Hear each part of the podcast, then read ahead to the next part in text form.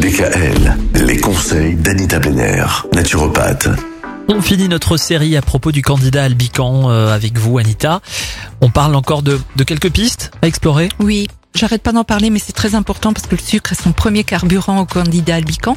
Donc il faudrait arrêter progressivement les sucres en éventuellement remplacer par de la stevia. C'est un très bon édulcorant naturel. Et voilà, donc ça c'est dans un premier temps pour éliminer les sucres.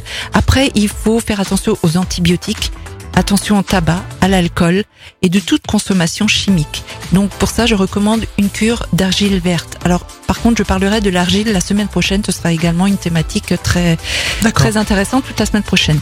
On se reminéralise en complémentation. On fait une cure de deux mois euh, environ avec de l'herbe de blé ou le, jus d'herbe d'orge verte pour reminéraliser l'organisme et, apporter les vitamines nécessaires. Les vitamines et nutriments que j'ai présentés hier ainsi que les huiles essentielles par voie orale. Hein, le, le titri marche très bien.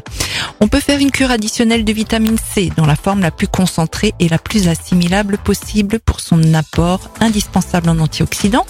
Et à la fin de la cure, on pourra refaire un bilan pour s'assurer de la régression ou de la prolifération du candidat et prolonger avec une nouvelle cure. Après deux semaines de pause jusqu'au parfait équilibre sans une alimentation suffisamment alcaline et prudente, excluant donc les éléments favorisant euh, l'invasion du, candidat euh, présenté plus haut, aucune garantie contre les rechutes n'est assurée. Donc c'est vrai que comme on a toujours ce champignon en nous, bah, c'est vrai que des fois il a tendance à proliférer, ça arrive de plus en plus souvent. Hein.